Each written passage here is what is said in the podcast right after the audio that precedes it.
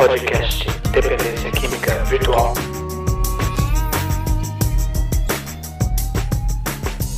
Oi a todos, Hammer Palhares novamente. Hoje esse episódio tem o objetivo de continuar o tema do episódio anterior, que é os 13 princípios do tratamento efetivo.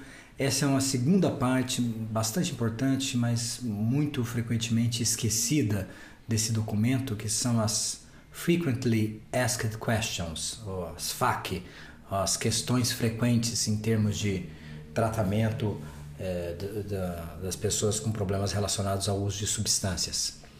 Então eu vou é, começar nesse episódio algumas dessas questões e continuamos no próximo. Tá? Então vamos lá. A primeira delas, por que muitas pessoas com problemas com o uso de substâncias continuam usando drogas? É uma pergunta que as famílias podem fazer frequentemente. Por que, que as pessoas continuam usando drogas? Na verdade, a maioria das pessoas que têm um problema com o uso de substâncias acreditam que eles podem parar a qualquer momento. Tá? Então, seja por não ter refletido mais profundamente, seja por uma negação da doença, é, seja por nunca ter tentado parar, então acreditam que conseguem parar uh, assim que quiserem. Né? Eu me lembro uma vez conversando com meu pai e ele me disse uh, que chegou um momento na vida dele, ele fumava mais de dois maços de cigarro por dia, ele foi subir uma, uma ladeira e aí ao não conseguir ele decidiu daqui para frente não fumo mais. Amassou o maço de cigarro e nunca mais fumou. Falei, nossa, mas deve ter sido difícil, né? Falou, é, foi difícil ali, uma primeira semana, segunda semana. Falei, mas puxa, você na primeira vez que tentou, uh, conseguiu? Ele falou, não, não, não. Foram várias e várias e várias tentativas. Muitas vezes a pessoa que parou há muito tempo só reporta aquela tentativa de sucesso. Então é uma característica da dependência de substâncias é, as tentativas frustradas em parar ou em controlar o uso de substâncias. São características definidoras da síndrome de dependência. Tanto uma dificuldade de parar, quanto uma dificuldade de controlar o uso da substância. Então, por isso, as pessoas continuam usando drogas, mesmo tendo consciência dos problemas. Essa é uma outra característica definidora, um, um outro critério diagnóstico que define é, o, os transtornos por uso de substâncias. Então é, é a continuidade no uso, apesar da consciência de problemas relacionados àquele uso. Então essa ambivalência que acontece no sujeito, né? que é uma, uma, uma, uma convivência razoavelmente harmônica do impulso de querer parar, né, a vontade de querer parar e o impulso de usar drogas. E muitas vezes gatilhos ambientais, sejam do ambiente externo ou do ambiente interno, ou seja, seja uh, problemas relacionais, uh, emocionais, pistas ambientais acabam despertando novamente a fissura, o que leva o sujeito a ter um lapso que pode se tornar numa recaída completa. O que é e como é o tratamento da dependência de álcool e drogas? A segunda questão.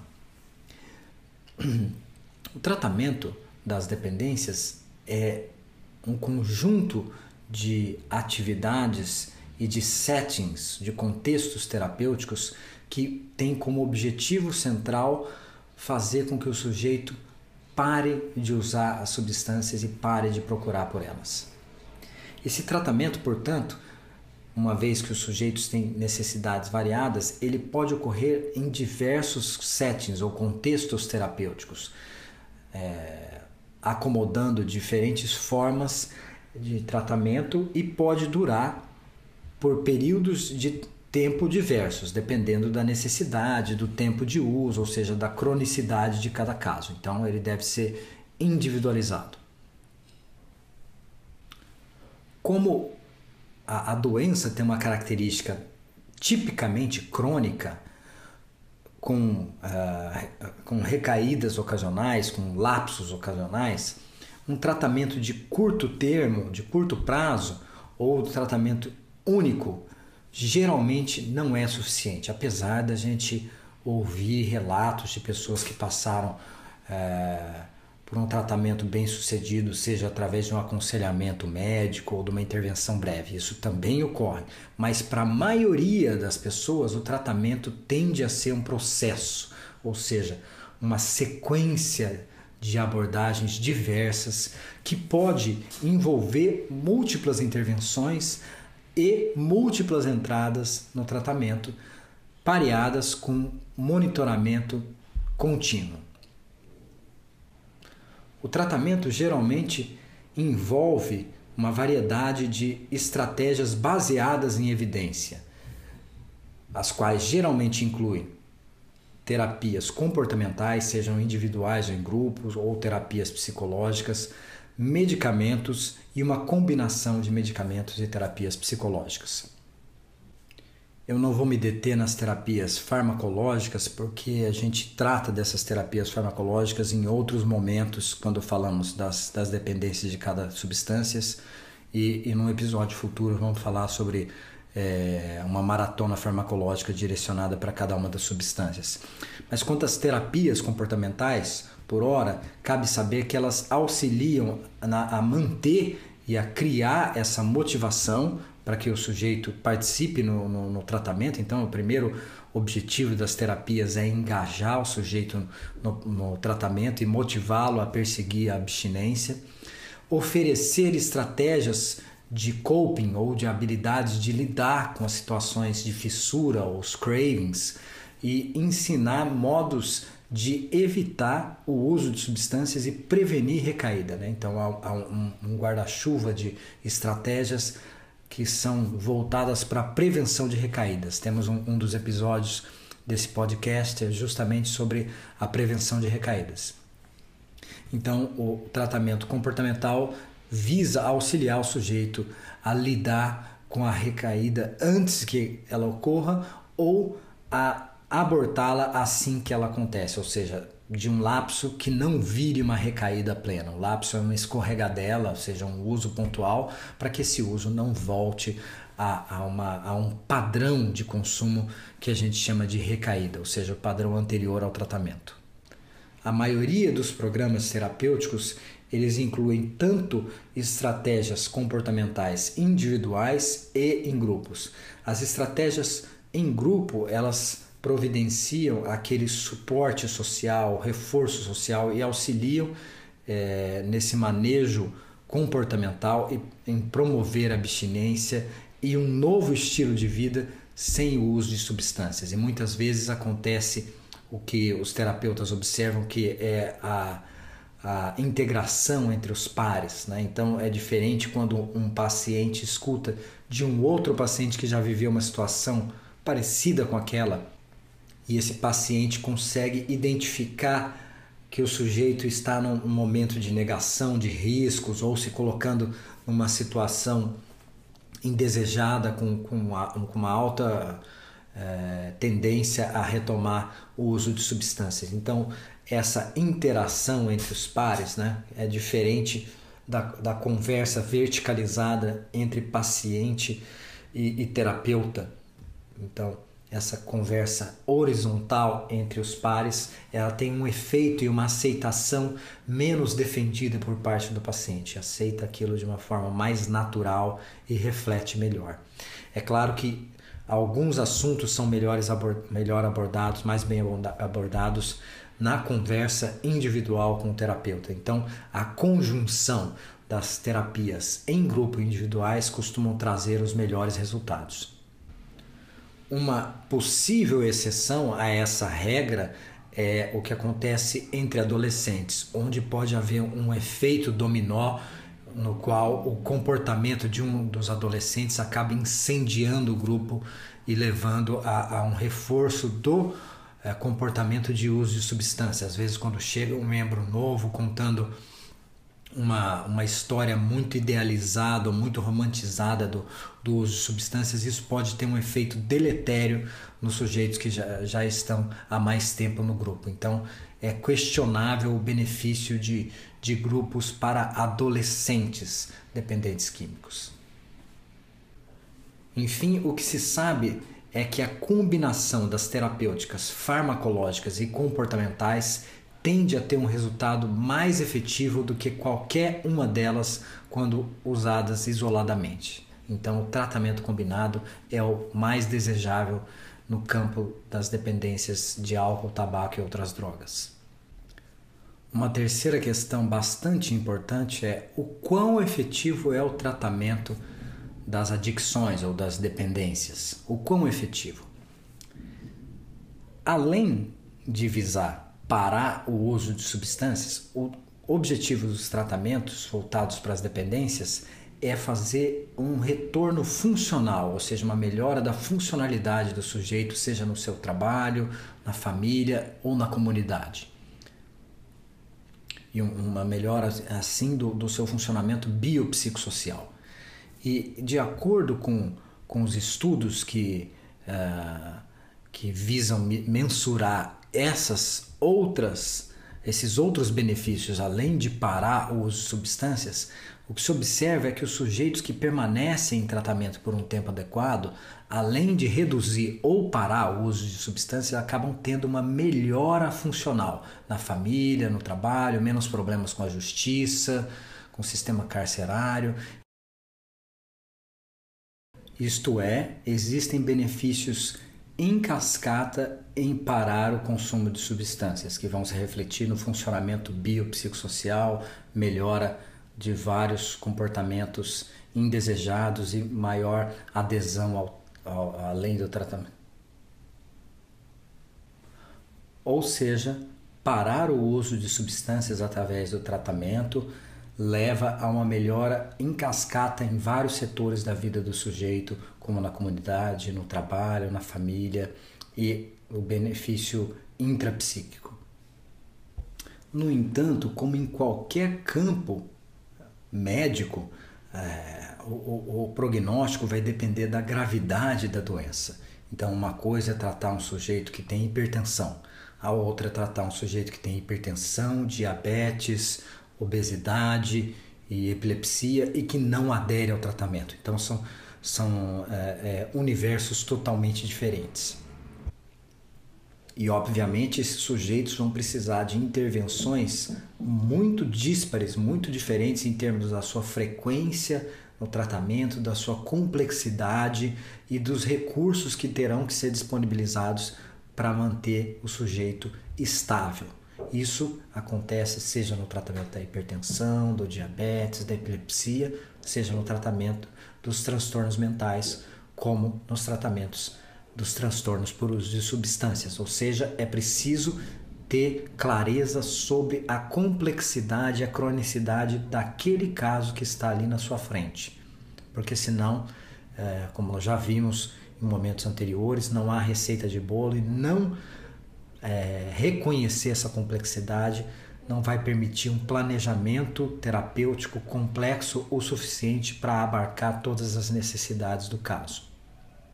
Isso posto, é importante entender que as, os níveis de recaída dos transtornos por uso de substâncias são bastante semelhantes ao de outras condições crônicas encontradas na clínica médica, como diabetes, asma e hipertensão, ou seja, são as mesmas taxas de sucesso.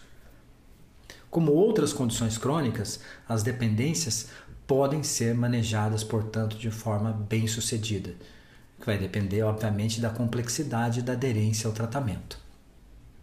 Do mesmo modo que reconhecer um diabetes precocemente possibilita prever e, e, e prevenir, melhor dizendo, a, as consequências deletérias do diabetes, como por exemplo o pé diabético, a retinopatia, uma nefropatia diabética, do mesmo modo que reconhecer esse diabetes e tratar corretamente, não só farmacolo farmacologicamente, como comportamentalmente, com atividade física, perda de peso, etc., do mesmo modo, compreender e identificar precocemente um transtorno por uso de substâncias antes que ele vá se agravando pode permitir a, a prevenção das consequências deletérias que podem acontecer e que frequentemente acontecem ao longo do tempo, sejam os prejuízos no cérebro, no estilo de vida, família, situação empregatícia e daí por diante. algo que para mim foi um divisor de águas compreender e que acho importante considerar com vocês é, e que está num gráfico bastante explícito no, nesse texto, né, na seção de questões frequentes, vale a pena consultar o livro, é o seguinte: que ah, do mesmo modo que as recaídas acontecem no diabetes ou na hipertensão, então o sujeito tem lá uma crise hipertensiva depois de um final de semana onde come errado, enfim, ingere muito sal. Do mesmo modo, ocorrem recaídas nos transtornos por uso de substâncias. No entanto, o modo como as interpretações são feitas é muito. É, é a, a, a, destoa bastante. Então, por exemplo, o sujeito que é hipertenso, no final de semana esqueceu de tomar o remédio, teve, foi lá, comeu três pratos de feijoada, teve uma crise hipertensiva. A interpretação que se dá é o seguinte: olha, você precisa fazer o tratamento para hipertensão, veja, você parou, sua pressão subiu. Então você, isso é uma mostra de que o tratamento funciona, porque antes de você tratar, sua pressão era 15 por 10, você tratou, foi para 11 por 7, e aí quando você parou e comeu de uma forma excessiva, com muito sal, foi lá para 17 por 12. Então o tratamento funciona desde que você o faça. Então há essa interpretação que compara o pré-tratamento com durante tratamento, ou seja, quando a pressão foi lá embaixo, usando a medicação e fazendo a dieta corretamente, e o pós o pós-tratamento, ou seja, é, sem tratamento, se você subiu a, a sua pressão por, por, por esquecer o medicamento, então é, esse triângulo que se forma é interpretado como uma, é um sinal da efetividade do tratamento. Já no, no no, no campo, no terreno do, do, do tratamento das dependências, das adicções, a interpretação se dá de uma forma diversa do que se dá em todos os outros campos da medicina. Então, o sujeito tinha um uso de cocaína, digamos que fosse quase diário ou diário, começa a fazer o tratamento comportamental, mais um manejo de quadros depressivos, subjacentes, eh, eventualmente algum auxílio farmacológico esse uso que era quase diário passa a ser mensal, ou ele para por dois, três meses, ou ele para em absoluto de usar, é, de usar a substância. Mas aí chega uma época, no carnaval, ou enfim, no, num, ou num feriado qualquer, ele para de fazer o uso dos medicamentos, está ali um tempo sem psicoterapia, e aí ele, ele é apresentado de um, de um momento para o outro, ele se vê diante de, de, um, de uma cena onde as pessoas estão usando drogas. A gente já sabe que isso não acontece assim tão acidentalmente, né? às vezes por falta de autocuidados. Mas enfim, ele vinha num padrão é, quase diário, acaba tendo um lapso, volta a, a, a, usar substâncias, ainda que não da mesma forma que era quase diária, uma vez por semana, uma vez a cada 15 dias as pessoas costumam interpretar: ah, o paciente fez o tratamento, ficou lá seis meses ou um ano tratando e voltou, eh, recaiu, voltou do mesmo jeito, ou voltou até pior. Isso é interpretado como um sinal de falha do tratamento, que é diverso de todos os outros campos da medicina.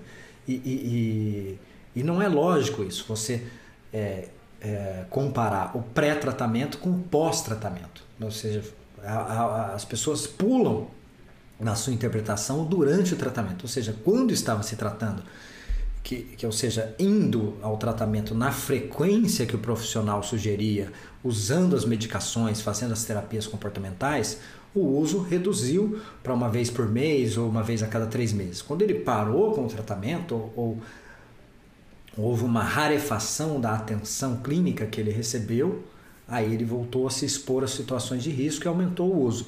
Então, isso também mostra a importância e a efetividade do tratamento, ou seja, quando o tratamento é mais intenso, mais frequente e o paciente está mais aderido, há uma diminuição do consumo de substâncias e das suas repercussões.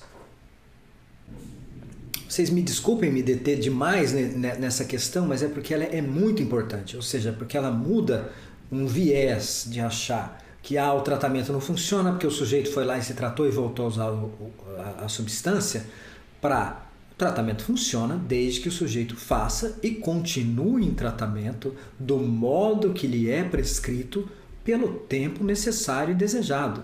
Ou seja, para algumas pessoas esse tempo necessário não é findo, ele é continuado, assim como, como é no caso de um paciente com diabetes ou com hipertensão ou outra doença crônica qualquer. Às vezes, alguns sujeitos vão ter que continuar em tratamento de modo indefinido. Mas, enfim, o tratamento funciona. A próxima questão, que vai ser a última que eu vou cobrir nesse episódio, é a seguinte: o tratamento das adicções vale o seu custo? Essa é uma questão também fundamental. Nós já vimos que ele é efetivo, mas vale a pena investir? Então, é, esses são dados americanos e provavelmente é, no nosso país seriam um pouco diferentes, mas certamente também é, é algo bastante custoso. Né? Então, nos Estados Unidos se estima que o, o, o, gasto com, com as dependências e com seu tratamento seja da ordem de 600 bilhões de dólares. Né? É, perdão, não, é, esse não é o gasto com o tratamento, mas o, o, o gasto é, relacionado ao custo social das dependências. No entanto, o tratamento pode auxiliar a diminuir esses gastos. Né? Por exemplo, o, o custo de um sujeito fazendo um tratamento com metadona ao longo de um ano nos Estados Unidos custaria 4.700 dólares, ou seja, uma outra realidade, mas enfim, em termos deles, 4.700 dólares. Por outro lado, um ano de encarceramento custa por volta de 24 a 25 mil dólares por pessoa.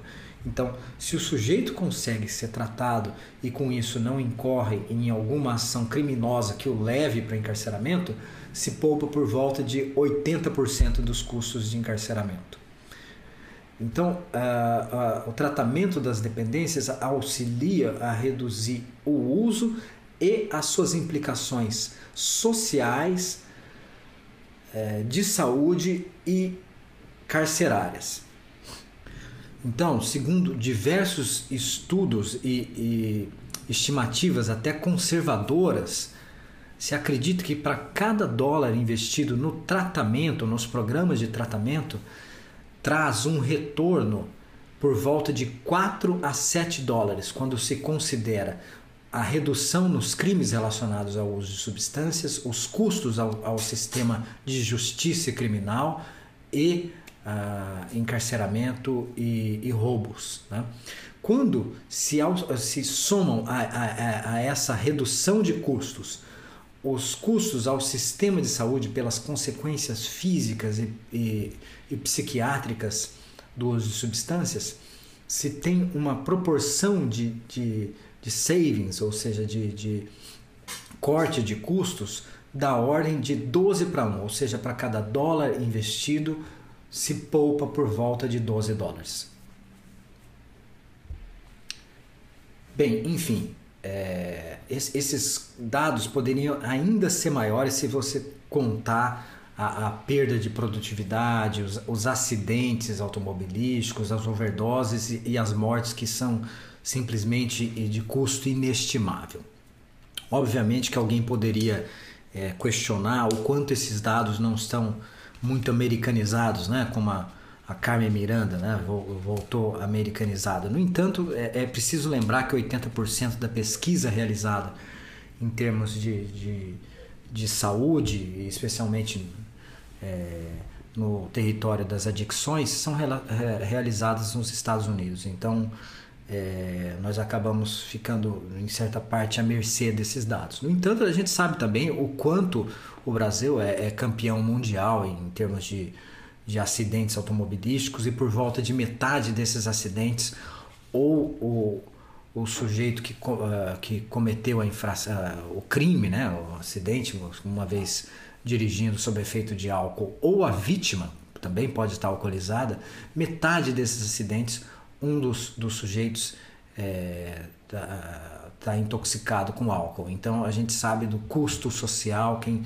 trabalha, quem é operador do direito, sabe aí a, frequência das, das ações relacionadas à, à violência contra a mulher que tem o álcool como um dos seus desencadeadores. É claro que a gente sabe que, que não dá para fazer uma associação linear, né? quase nada, permite uma associação linear, são, são complexos os, os elementos que levam a, a, a, a um comportamento, mas o álcool geralmente é um dos ingredientes desencadeadores da violência contra a mulher, o álcool e outras drogas. Então a gente também sabe que o custo uh, social e de saúde para o Brasil é muito elevado né? e que o tratamento, portanto, deve também ser custo efetivo. Essa é a primeira parte desse, uh, desse podcast que fala sobre uh, os princípios do tratamento efetivo, que é um, um guia baseado em, em evidências. Primeira parte que trata das questões frequentes. No próximo episódio nós continuaremos essas questões frequentes. Um abraço a todos, espero que aproveitem, mandem as suas dúvidas no fórum. Lembrando que o, esse podcast está, é, está disponível na SoundCloud e no iTunes, então quem gostou, compartilhe e faça lá uma, uma revisão que auxilia a divulgar o, o podcast e esse tema que é muito caro a toda a nossa sociedade. Um abraço a todos, bom final de semana. Tchau.